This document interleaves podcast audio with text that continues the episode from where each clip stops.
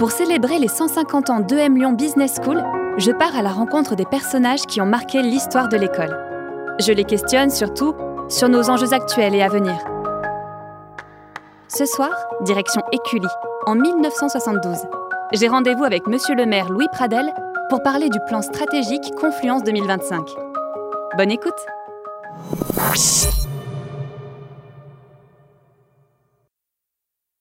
Un totem bien loin du symbole figé, mais perçu comme un repère, un port d'attache, un espace de ressourcement, de réflexivité, pour mieux se découvrir, repartir et se projeter sur des horizons professionnels ouverts.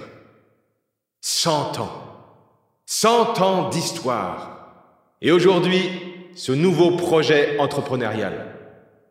Ce déménagement à Écully est une sorte de cadeau que nous adresse la Chambre pour la célébration de nos 100 ans et pour nous donner aussi les moyens d'atteindre ces objectifs que nous nous fixons.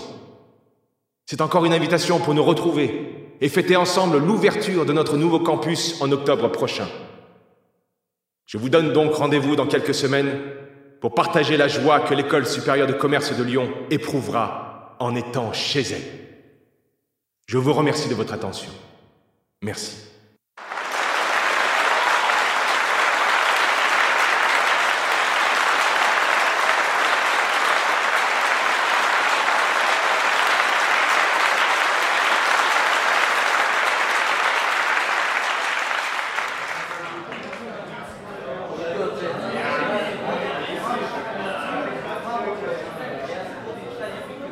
Évident, ce projet entrepreneurial a toute chance de réussite. Ce nouveau directeur, Jacques Lagarde, est un homme très compétent.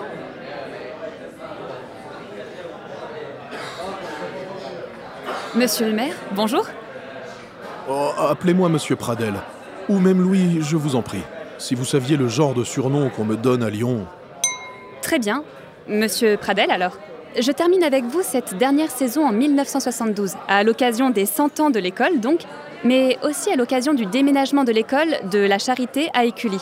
C'est drôle, il y a un véritable écho Oh, avec... Mia Quelle bonne surprise Comment allez-vous? Oh, Finalement, il fallait que l'on se rencontre ici, dans nos nouveaux locaux d'Écully. Bonjour, monsieur Coutelier. Ah, désolé de vous interrompre. Alors, comment s'est passé votre périple en 1972 Cette dame est incroyable. Elle vous a dit? Elle voyage dans le temps et dialogue avec toutes les personnes qui ont animé la vie de notre école supérieure de commerce. Je crois qu'elle connaît mieux l'histoire de notre école que chacun d'entre nous désormais. Nous étions en train d'en parler, justement. Oh, pardonnez-moi, vous êtes en pleine discussion.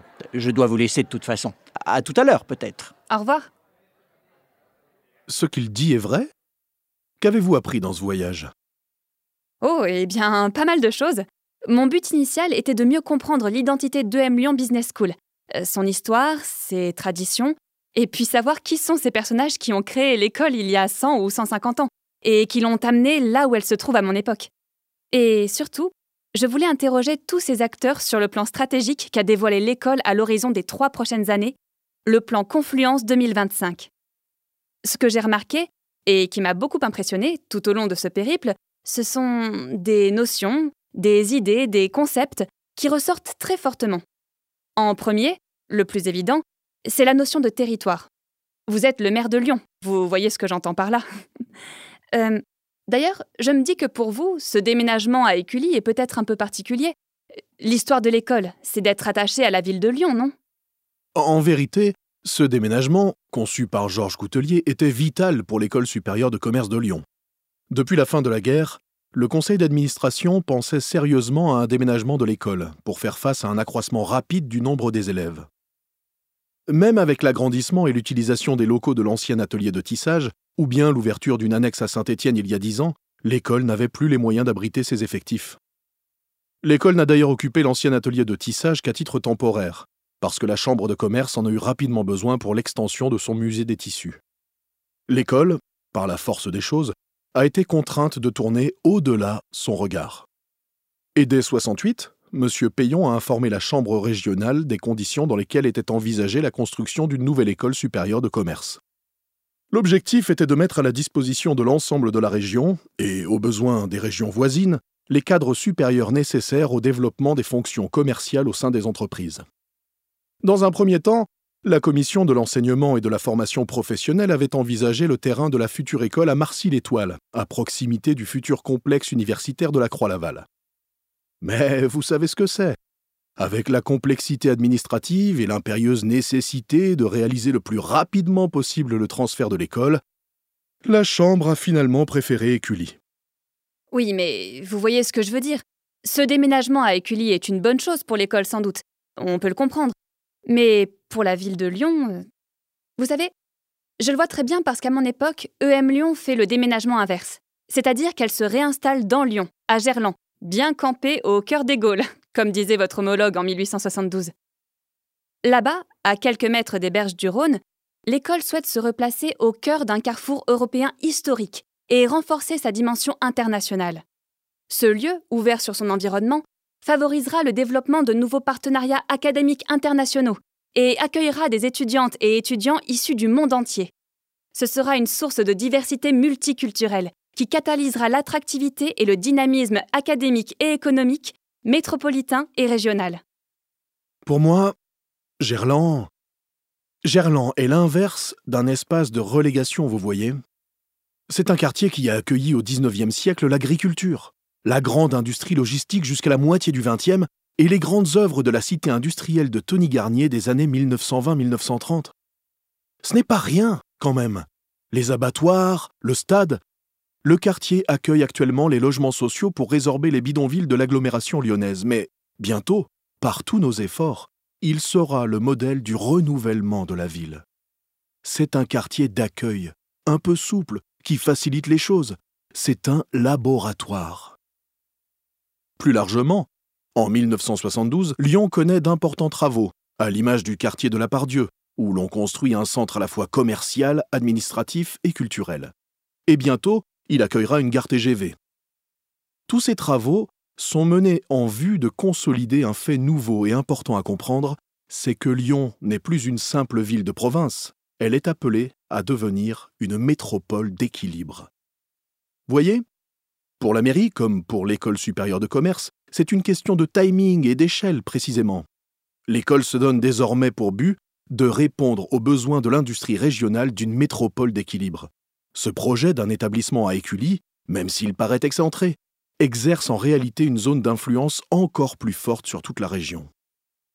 Après, si vous voulez me faire dire qu'une fois tous ces travaux d'aménagement effectués au cœur de Lyon, l'école pourrait à nouveau s'y installer, cela, je le conçois, et je m'en réjouis. Ce serait effectivement un signe fort de sa part.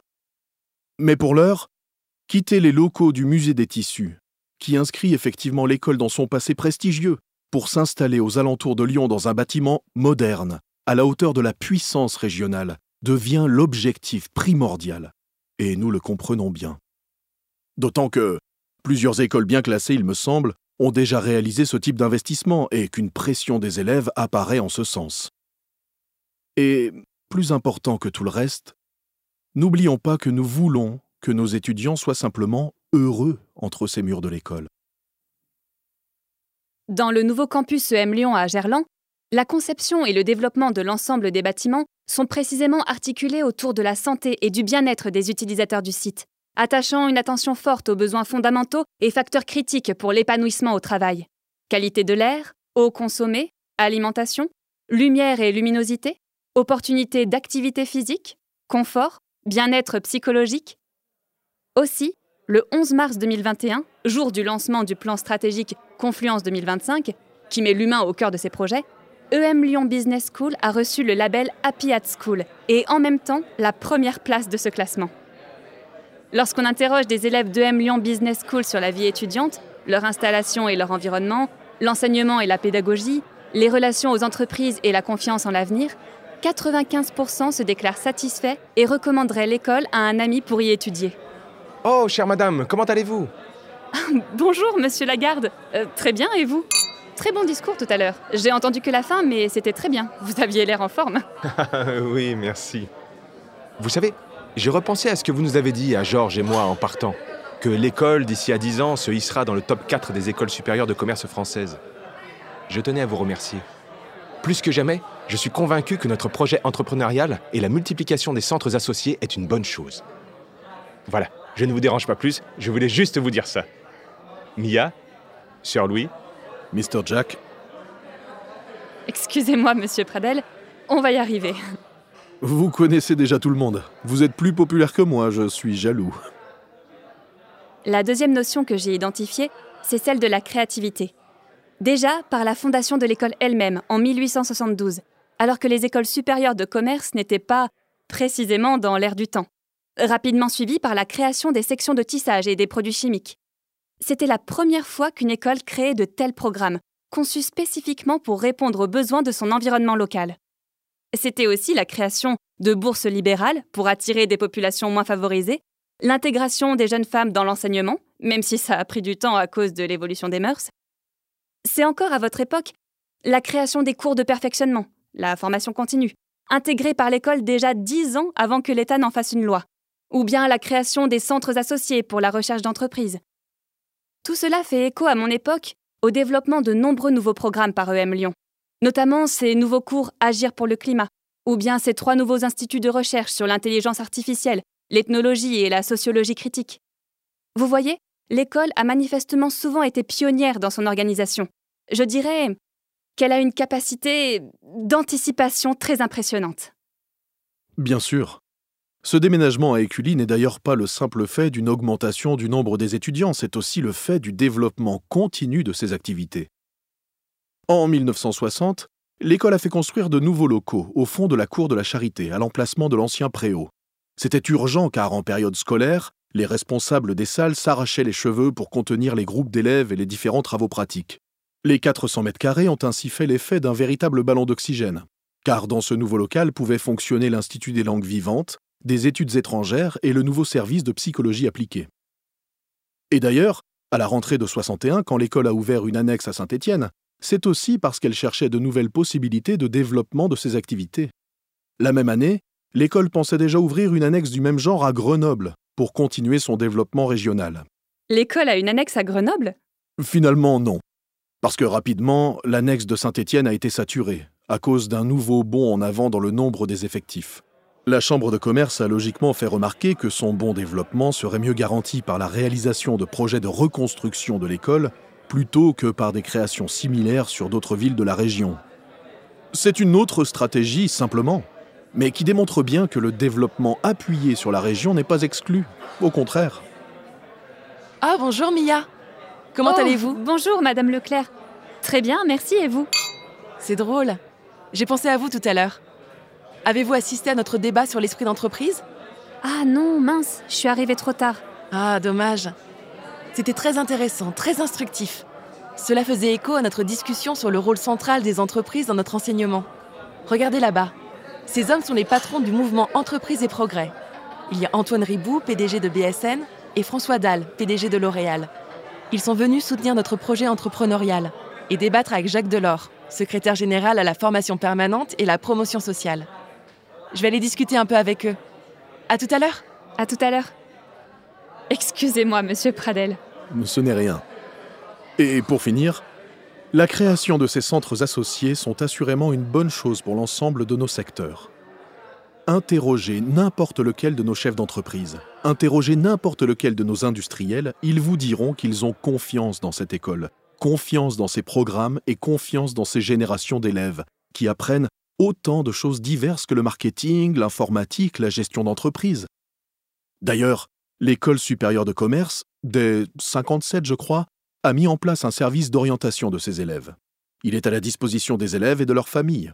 Il fonctionne avec l'appui du centre psychotechnique de la Chambre de commerce et se tient toujours en liaison avec les chefs d'entreprise. Dans le déménagement de l'école à Gerland, la créativité est encore au centre du projet. Inspiré du bureau contemporain, le campus repose sur la multifonctionnalité et l'adaptabilité des espaces, afin de pouvoir répondre aux nombreux besoins de la communauté EM Lyon. Cette polyvalence permettra de s'adapter aux différents formats pédagogiques, à leur évolution future, mais aussi de varier les surfaces pour conjuguer des temps collectifs avec des temps plus personnalisés. Les échanges, la transversalité, le travail collaboratif, l'ouverture sont essentiels dans les projets pédagogiques. Et cet immeuble, par son adaptabilité et sa flexibilité, permettra de répondre parfaitement à ces besoins. Le campus de Gerland incarne l'élan nouveau de l'école sur la scène académique. Vitrine de l'excellence de M Lyon, il répond d'une part aux multiples besoins en termes d'innovation digitale, de modulation des espaces et d'accès aux ressources, pour proposer aux utilisatrices et utilisateurs une expérience moderne et unique. Madame Leclerc me rappelle aussi que la notion d'hybridation des compétences a toujours été au premier plan de M Lyon Business School, avant même sa création. Je ne sais pas si vous connaissez bien l'histoire de l'école. Dès 1857, la Chambre avait créé l'École centrale lyonnaise pour l'industrie et le commerce, avec pour objectif de suivre les progrès de la science et de l'industrie. Mais la partie scientifique des programmes s'est finalement plus développée au détriment de la partie commerciale. Puis, au fil des décennies, notamment grâce à l'impulsion de son premier directeur, le docteur Achille Penaud, qui a fortement marqué l'école, les programmes se sont toujours mêlés de théorie et de pratique, de l'alliance des sciences et du terrain, jusqu'à arriver à ce projet entrepreneurial avec la mise en place des doubles diplômes, des partenariats académiques, des partenariats d'entreprise. Vous m'excuserez, mais là, je ne suis pas sûr de bien comprendre ce que vous voulez dire par hybridation des compétences. Hmm. Euh, des savoirs polytechniques? Des compétences euh, pluridisciplinaires? Oh, ok. Euh, faisons plus simple. Je ne sais plus si je vous l'ai dit, mais l'ambition du plan stratégique Confluence 2025 est d'amener EM Lyon Business School à figurer dans le top 15 des Global Business Universities d'ici 5 ans. Et ce terme university est précisément à comprendre dans le sens d'un enseignement hybride, pluridisciplinaire. De même, je ne suis pas sûr de bien saisir ce rapprochement que vous faites. Mais les compétences pluridisciplinaires, je vois très bien. Encore une fois, le déménagement de l'école à Écully n'a rien laissé au hasard. La volonté de la Chambre était encore d'installer l'école proche de l'école centrale lyonnaise, justement, qui s'y trouvait déjà, et d'autres qui sont amenés à les rejoindre. Nul doute que les partenariats entre nos grandes écoles, ou avec des entreprises de toutes sortes, sont des formes de collaboration que nous voudrions voir se développer plus largement à l'avenir. Cela profite non seulement aux écoles, mais encore aux élèves eux-mêmes, et bien sûr à notre économie régionale tout entière. Parce que tout ça est lié, voyez-vous. Bien sûr, en se localisant à Gerland, l'école répond parfaitement à ces enjeux d'hybridation, car son enseignement et sa recherche seront stimulés par un voisinage de qualité.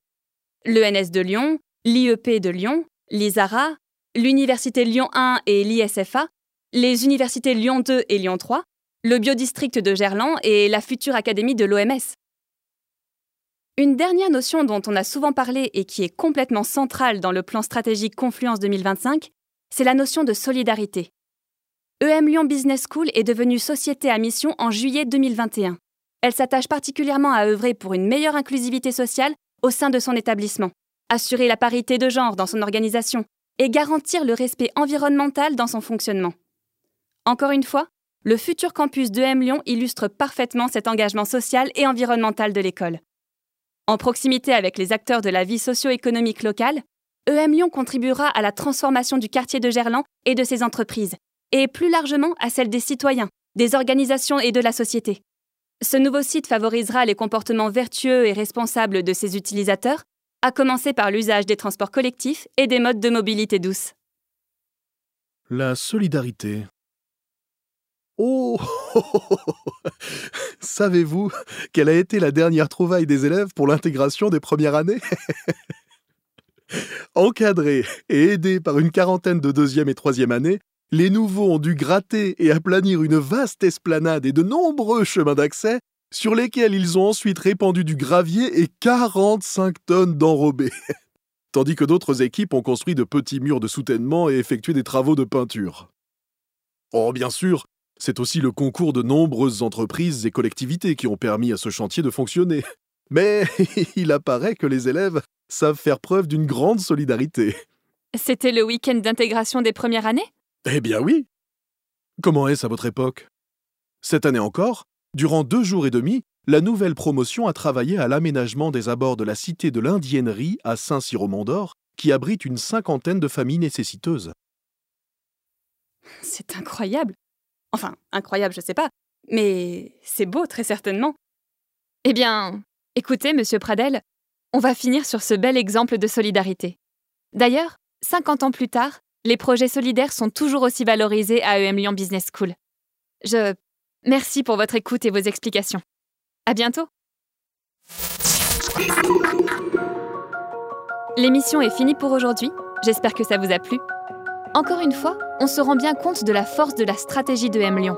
C'est d'articuler une transformation, tournée vers l'avenir, avec une tradition, héritée de 150 ans d'histoire.